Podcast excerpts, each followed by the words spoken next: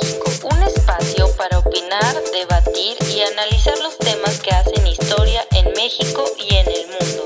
Con Julio Macés. En este episodio vamos a entrevistar al académico y diplomático Rodrigo Ehlers Figueroa. En este nuevo episodio de la Gaceta de México me da muchísimo gusto recibir a un viejo amigo. Querido Rodrigo, ¿cómo estás? ¿Cómo estás pasando estos días? ¿Estás recomendando leer por placer acaso? pues muchas gracias Julio por el espacio. Eh, siempre leer por placer es lo más sano que podemos hacer como, como seres humanos porque la lectura es un alimento para el alma y para para el cerebro y, para nutrir nuestro pensamiento, ¿no? O sea, realmente llevarnos más allá.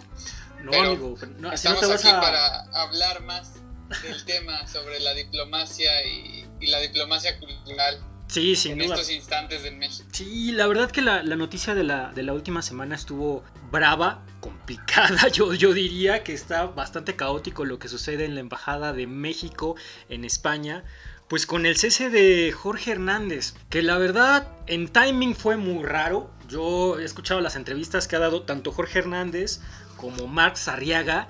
Y la verdad que, pues, híjole, ni a cuál irle. El uno se contradice al otro, uno dice que no dijo tal cosa y el otro de igual forma. Pero a ver, Rodrigo, tú que has estado en este tipo de, de tints políticos y que sabes de los pulsos, ¿qué te parece este cese de, Jorge Hernández? y aparte del timing político que se le ha dado en México, sobre todo en las cuestiones de, equilibrios de poder que tiene la Cancillería, ¿no? Claro, Julio. Bueno, pues el, el suceso ha terminado por una serie de, de, artículos y de nuestra clase política casi, casi amenazándose unos contra otros sobre los grupos y las facciones que existen hoy por eh, la carrera rumbo a la presidencia del 2024. Esto, esto es aclarando que dentro de los perfiles, tanto de Brenda como de, Jorge y como del ex propio exdirector de la diplomacia cultural, Enrique Márquez, pues eh, el acercamiento Marcelo Ebrard pues es completamente obvio y pues hay que como renombrarlo, ¿no? En estos, en estos aristas de que suceden por esta grilla política que Marcelo está buscando eh, eh, la, nominación presidencial, ¿no? Básicamente es por eso. Pero dentro de los de las líneas en las que uno puede medir el termómetro de lo que sucede en la, Embajada de México en España, pues es bastante penoso debido a que eh, pues el Servicio Exterior Mexicano durante en, los, en las últimas 20, en los 20 años que, que pues puedo decir de, de, primera mano que conozco a muchos de sus eh, exponentes y de muchos de sus miembros, eh, ha sido un ejemplar para la función pública en México. Sin duda. Ellos son formados completamente con los máximos estándares y que hoy en día pues nuestra diplomacia sufre este tema de, de, los nepotismos, del amigasmo y de todo este tema sobre pues es que eh, mis amigos van a poder responder a la altura del, de los temas, ¿no? Básicamente en esto se suscribe este, esta polémica. Claro, y aparte los temas que tienen que ver sobre todo con las embajadas, los agregados culturales, todo el equipo diplomático que va ahí, sabemos que hay un mix de, empleados de carrera, yo he escuchado igual algunas críticas de algunos consulados en Estados Unidos sobre el embajador, no, así no, pues el embajador pues es el que puedes ver en los restaurantes de lujo, va, viene, pero pues el equipo consular es el que está ahí dando todo. Y ahora que hablamos de este tema y que resulta muy particular y que no había escuchado tanta narrativa respecto a la carrera rumbo al 2024, sino una competencia y lucha de ego más o menos entre pues sí este personaje Marx Arriaga de la SED que incluían ya inclusive a la esposa del presidente y al propio presidente, ¿no? Que de la noche a la mañana sale a decir una mañanera cuando nombran a Brenda Lozano como la nueva agregada cultural, así decirle, no, pues saben qué, eh, le voy a proponer a Marcelo Ebrard, que eso fue un trancazo durísimo, así decirle al canciller, le voy a proponer que mejor pongan a una indígena del centro del país.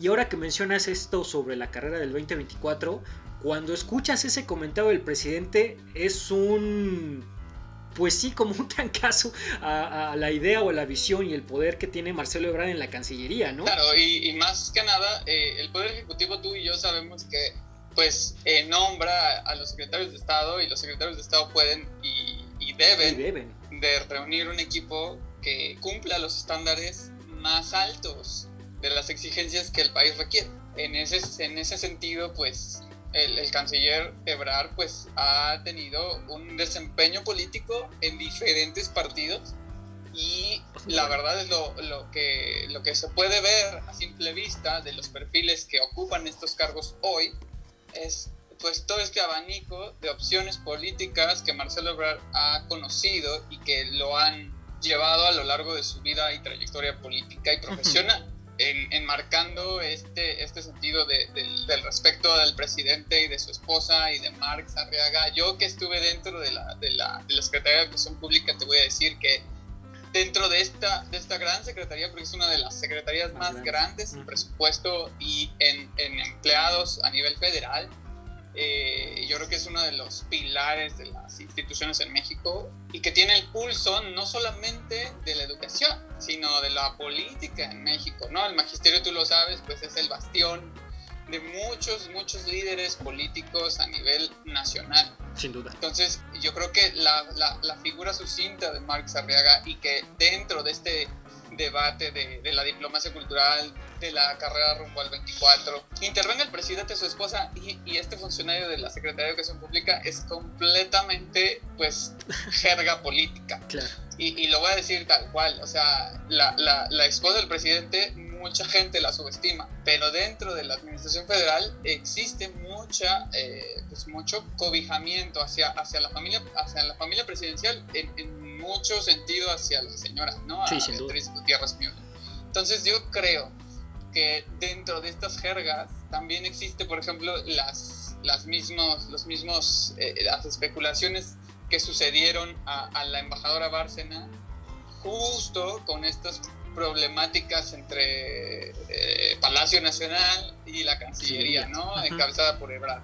Entonces, se, se suscriben estos mismos conflictos y que, que de paso, pues, arrojan a la diplomacia cultural mexicana que, que yo voy a ser sincero también, durante la gestión de Enrique Márquez, la diplomacia cultural tuvo un gran empuje en todas las embajadas de, de México en el mundo y que también le dio un giro importante a este sector de la diplomacia. No solamente es llevar el ballet folclórico Claro. de Yucatán Sí. a Japón, ni llevar obras de arte de, de- de México a Hungría. No, no solamente es eso, sino que es llevar toda una estrategia. Y, y de hecho, eh, Enrique Márquez pues, ha llevado a lo largo de su trayectoria, junto con Marcelo Ebrard, eh, la parte cultural, ¿no? Eh, en, en la Ciudad de México, él estuvo encargado de los, de los festejos del Bicentenario en 2010. Entonces, obviamente es una persona que conoce la cultura y que pues escribe de una forma increíble, de, en unas maneras sucintas, a un Ajá. sector importante de- de- de- de- del pensamiento político mexicano, pero dentro de también de esta grilla intelectual, pues también sale eh, Pedro Salmerón salpicado con la renuncia del mismo Márquez, ¿no? ¿Qué opinarías de la renuncia, por ejemplo, en este caso, pues del propio Enrique Márquez, ¿no? Porque la verdad no se veía venir al principio, pero de repente sí salió en un desplegado, ya perdí interlocución. Y fue justamente después de que el presidente básicamente dijo, no, ¿saben qué? No va a Brenda Lozano, va alguien más, ¿no? Y es quitarle completa legitimidad a un cargo, a un personaje y decir, a ver, si no vas con los principios que tiene este gobierno, la cuarta transformación, el poder ejecutivo, como gustes y mandes decirle, pues simplemente no vas a entrarle. Claro, y es, es la puerta de, yo creo que este gobierno más, más que ningún otro, más allá de pedir un CV competitivo o un capacidades demostrables, eh, lo que ha pedido es la fe innata y la Fe ciega, claro. lealtad al Ah, gobierno y al proyecto. Yo creo que es parte también de, de- de- del feeling del 2018, ¿no? Realmente veíamos las calles llenas, eh, eh, el júbilo por tener un cambio a nivel federal. Hoy se desdibuja, claro, pero ese ímpetu también impregnó eh, la fuerza laboral del gobierno federal y de otros gobiernos estatales y municipales. Yo lo que, lo que veo aquí eh, en la renuncia de Márquez completamente congruente de que como al, momento de ya no tener eh, poder de congruencia y tener un poder muy débil frente a los demás actores, pues decide mejor hacerse un lado y, no, no seguir complicando las cosas, ¿no? De hecho, eh, Jorge Hernández describe completamente en el país, en la columna, todos los, los, las trabas y los problemas que sucedieron a partir del, del cese y, más allá que lo narremos aquí, que invitamos al público a que lea estos artículos, eh, yo creo que fuera de, esta jerga política, los errores de incluso de formas claro. en, la, en, la, en, la, en las llamadas y en, y en los tuitazos, porque esta fue una guerra tuitera, la verdad muy lamentable, ¿no? O sea, el hecho de que te enteres que por el medio de la opinión pública pues te están eh, censurando y que te están cesando y que después eh, se hagan unos comunicados medio al aire y que no tengamos ni peso ni techo y que no se comuniquen con la verdadera jefa de, Jorge, en este sentido, de embajadora. Pues sí, sí, se me hace muy complicado, ¿no? O sea, nosotros que trabajamos en este rubro de la diplomacia sabemos que si no llega un, un memo o un telegrama o lo que sea, claro un email simplemente. Sí, ¿no? un correo, claro. Eh, no tenemos un acuse con folio, con, pues no es oficial. Entonces, yo creo que estas formas de la, de la administración pública no se deben perder, incluso ahora en la nueva era digital, en donde todo se hace de manera en tiempo real y, en Twitter, ¿no? Claro, Pero sí creo que fue completamente congruente y la intervención del presidente pues también es es necesaria debido a, lo mediático que es el presidente y que pues este tema no lo iba a desaprovechar obviamente porque está sí está siendo aprovechado por la oposición y porque pues obviamente como como el presidente bien lo dice yo no voy a dejar que alguien me represente porque independientemente de que, que las, las embajadas son las representaciones del, del Estado que tiene una concurrencia en otro, independientemente, el gobierno en, tiempo y forma también tiene un, papel importante que desempeñar en, el, en, el, en, el, en la embajada. ¿Por qué? Porque está eh, alineado a su directriz temporal. Más allá de que seamos un, un, aparato estatal y que tengamos una visión de Estado, también tenemos esta línea de gobierno. Entonces, esa línea de gobierno yo creo que también es sucinta al pedimento del presidente de, Brenda Lozano. Y, y, la verdad se me hace muy, muy triste por Brenda de que pues Brenda no pudo enfrentar ni siquiera, eh, eh, creo que el primer día sí, sin de trabajo. Claro. No, hombre, es que parecía. De sus credenciales. Parecía película, te digo, como de Cantinflas. No sé si viste la de su excelencia, en donde estaba en la cena y llegaba alguien y era como ahora te toca ser a ti embajador y luego a ti te toca ser embajador y luego así, pues ojalá que al final de la cena le toque a alguien ser el agregado cultural porque ahorita no sé cómo está la situación, ya pasaron algunos días y no sabemos. Lo que creo que sí queda claro en, en esta discusión es que al presidente sí le importa una visión muy cargada ideológicamente de lo que quiere de las representaciones internacionales del país.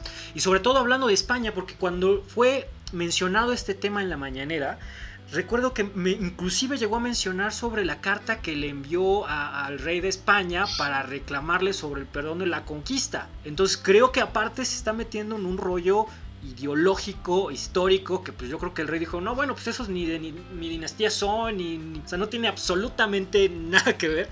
Pero creo que sí está bastante cargada la visión ideológica que tiene el gobierno con lo que quiere de sus representaciones en otras partes del mundo, ¿no? Ahora que lo dices, yo creo que el inicio de este tema surgió de una crítica de Jorge Hernández a Marx Arriaga, justamente por eso, por, por una, una vil crítica en artículo que, que él escribe. Milenio. Y después, esta misma crítica que le hace eh, eh, el presidente López Obrador al gobierno de España actual y, la necesidad de, una disculpa pública por parte del gobierno, por, por parte de la monarquía, más allá del gobierno. Sí, monarquía. Eh, yo creo que es una necesidad imperiosa del presidente de llevarse a la historia este, este hecho revolucionario tal cual como es la cuarta transformación en su concepción ideológica. ¿Por qué? Porque esta cuarta transformación lo que quiere es reevocar un pasado histórico mexicano, glorioso mexicano, desmantelar el México corrupto, neoliberal, tecnológico incluso, y generar un México anclado en un pasado glorioso, pero que sigue siendo un poco eh, de incertidumbre hasta hoy. Porque Porque tampoco ha generado como los, los pilares de un México que va hacia el futuro, que va o que está siendo congruente con su presente. No sé si acabas de ver, pero acaba, acaba de ocurrir otra explosión en Campeche. No sé si está confirmada o no, pero acaba de suceder otra vez una explosión en un yacimiento petrolero. Entonces, eh, esto, esto está sucediendo cada vez más, con, más frecuencia. El gobierno pues tampoco tiene una, un cinturón hacia emigrar hacia políticas que vayan hacia un futuro y a un presente sustentable.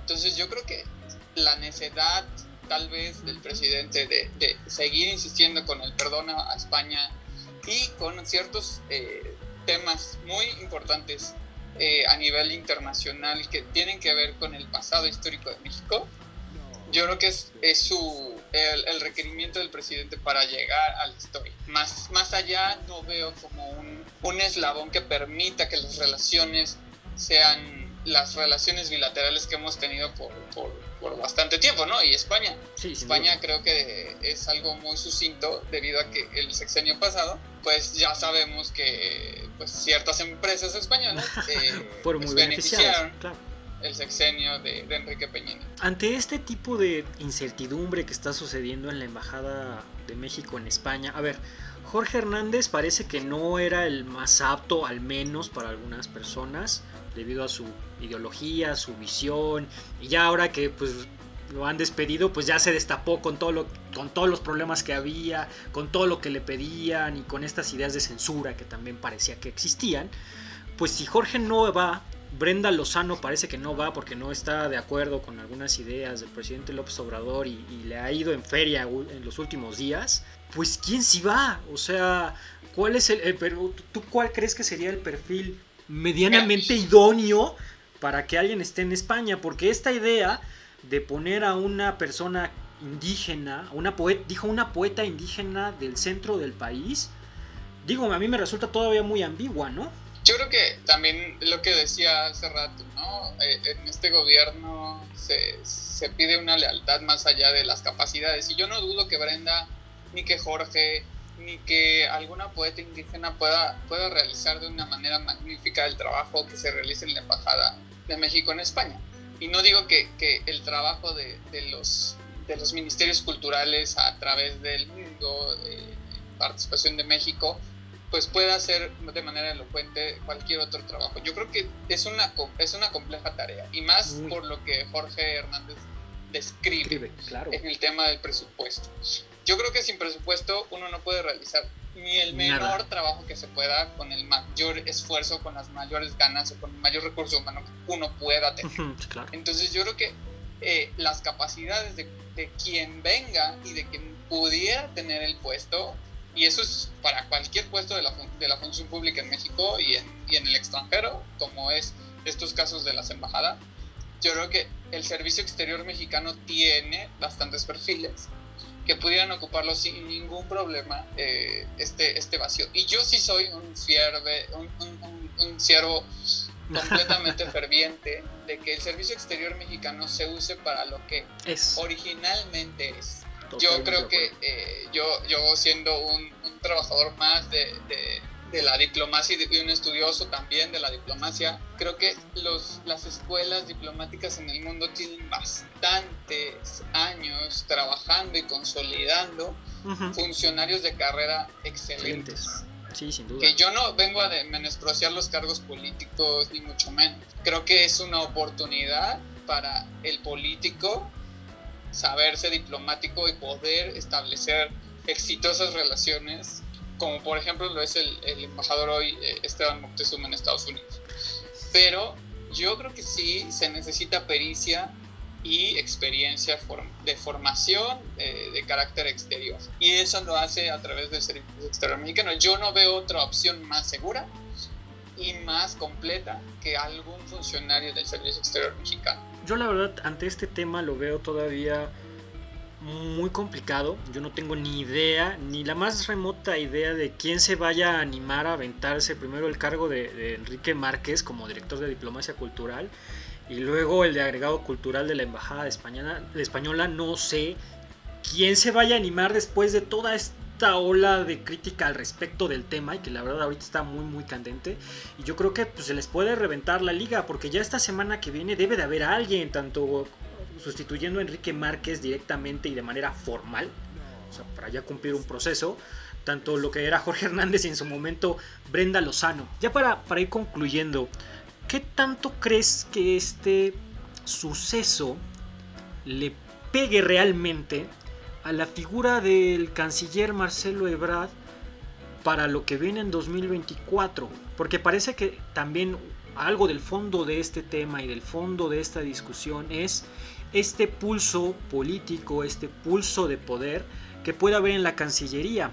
Porque no hay que olvidar que al menos durante esta mitad de sexenio era Marcelo Las Pipas, Marcelo viene Evo, ahorita Marcelo Venezuela. La verdad que es, mucho desgaste y este tipo de noticias, de eventos, que sí generan un desgaste, generan fricción con el presidente, porque parece que no le hicieran caso en la Cancillería, ¿no? Porque en cierta medida eso fue lo que dijo. O sea, no, no están poniendo a la gente que yo quiero, ¿no? ¿Tú crees que tenga suficiente peso esto para convertirse, sí, en un lastre para Marcelo Ebrard en esto que quiere ser la carrera de la presidencia del 2024? Yo creo que fuera de sus eh, pifias del equipo, porque pues al final del día lo que sucede y por lo que renuncia la gente, en este caso Márquez, pues fue, una pifia. Entonces eh, yo creo que sí traba y, es una piedra en el zapato para pues la carrera. Y, la carrera morenista pues ya está muy definida, ¿no? Hay, independientemente de que alguien más quiera sumar, ya se ve muy lejos de los dos punteros y los dos punteros pues es Marcelo y, y Claudia. Entonces fuera de lo que ella haga en la ciudad, ella sigue siendo jefa de gobierno y tiene un espectro un poco más local y nacional. Sin duda. el empuje que tiene la Cancillería es un empuje muy, muy exterior, más allá de lo nacional. y, yo creo que uno de los grandes aciertos, o más bien aciertos del canciller, pues ha sido mantenerse a la raya de las recomendaciones presidenciales. claro, y, sí, o sea, los nombramientos que ha solicitado el presidente para ir a ocupar embajadas, el, el, canciller lo ha hecho. Tan es así que pues obviamente ha respetado, respetó la, la, posición de la embajadora Bárcena, respetó la, la, posición del embajador Moctezuma fuera de, cualquier cosa. Entonces yo veo que Quebrar es, es una persona muy, muy, muy tenaz en ese sentido y, y, y, con mucha lealtad hacia ambos. Lo que sí le veo que es como muy, muy probable y que es eh, evidente es de que su mismo equipo le esté causando problemas, fuera de, de, que el presidente le revise la plan. Claro. Es algo muy complicado, de que si tu mismo equipo está causando problemas para que tú avances, pues es tu mismo equipo el que te va a hundir. Entonces, eh, fuera de, cualquier otra cosa, existe todavía la posibilidad de la línea 12, que no hay ningún, pues hasta ahorita no hay ninguna orden de aprehensión sancionado, de altos funcionarios. Nada, nada, absolutamente nada. Y esto pues en cualquier momento puede reactivarse. Y sabemos que México en cualquier momento suceden las cosas sin, sin pensarlo. Entonces yo creo que eh, en vez de estar abonando a estos altercados intelectuales y pifias, eh, yo creo que Marcelo debería de, generar como una especie de estrategia más delineada, más eficaz para poder tratar estos problemas eh, pues muy focales. Sí, sin duda. Mira, por ejemplo, este evento yo igual, o sea, lo veo como una pifia intelectual de grupos de poder, pero que sin duda va a tener una repercusión para lo que viene y para la capacidad, pues sí, de interlocución de todos estos personajes que pues a querer o no pues están haciendo su luchita para el 2024, ¿no? Va a ser creo que algo muy interesante que veremos qué sucede en la Embajada de México allá en España. A pues, ver quién se anima, ¿no? A ver quién termina la cena y poniendo el cuadro del presidente atrás, ¿no? Porque todavía no sabemos quién va a ser el último ah, encargado de la agregaduría cultural de México. Ya se verá, hombre Rodrigo, yo te agradezco mucho la conversación. Creo que vamos a seguir hablando de este tema porque va, va a estar interesante a quién vayan a poner y cuánto vaya a durar. Así que Rodrigo, te agradezco muchísimo. Ah, muchas gracias a ti por el espacio, Julio, y nos estamos escuchando en la Gaceta de México.